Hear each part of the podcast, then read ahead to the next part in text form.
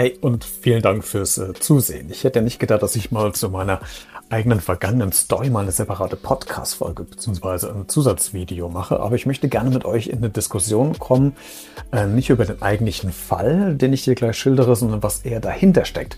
Denn ein Kommentar bzw. eine Direktnachricht über Instagram an mich ähm, mit der ich überhaupt nicht einer Meinung bin, ist die Grundlage dieser Folge oder dieses Videos. Kannst du dir auf Social Media anschauen, wenn du es nicht jetzt eh schon siehst oder nur hörst.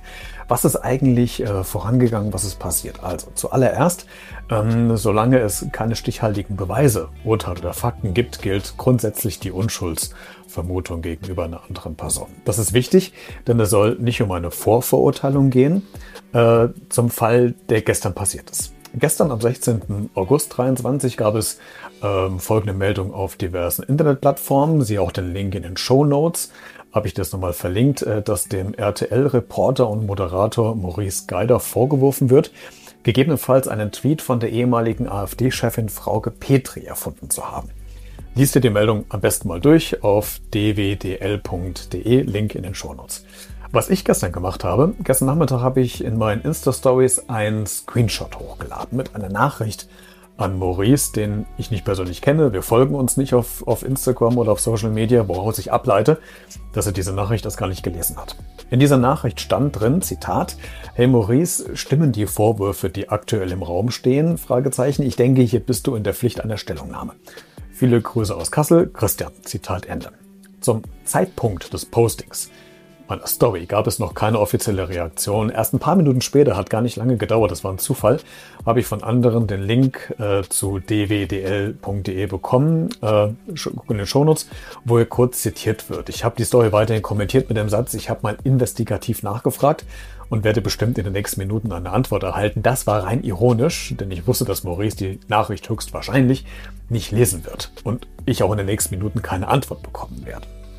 Als von daher der Teil war ironisch gemeint, die Frage allerdings sehr ernsthaft. Auf meine Story gab es für mich überraschend viele Reaktionen von euch, die diese gesehen haben.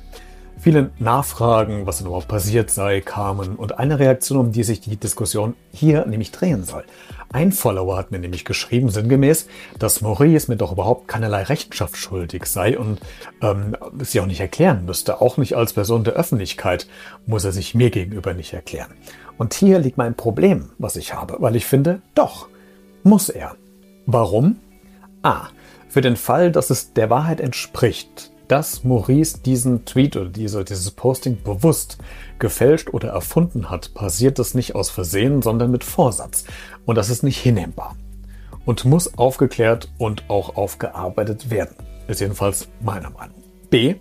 Maurice ist eine Person des öffentlichen Lebens als Reporter und Moderator, gerade im Fernsehen bei RTL. Und als diese Person weiß man um seine Wirkung, um die Darstellung und um die eigentliche Verantwortung als Journalist.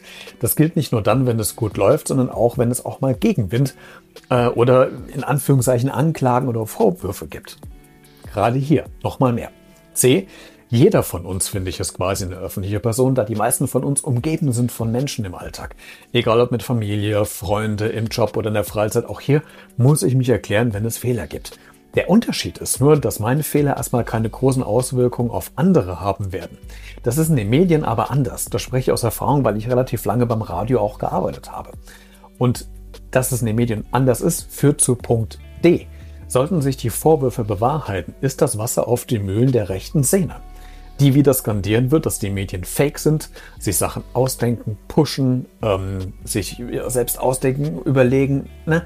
Gerade in der heutigen Zeit, wo eh alles aufgeheizt ist, ist das meiner Meinung nach kein zu vernachlässigender Punkt.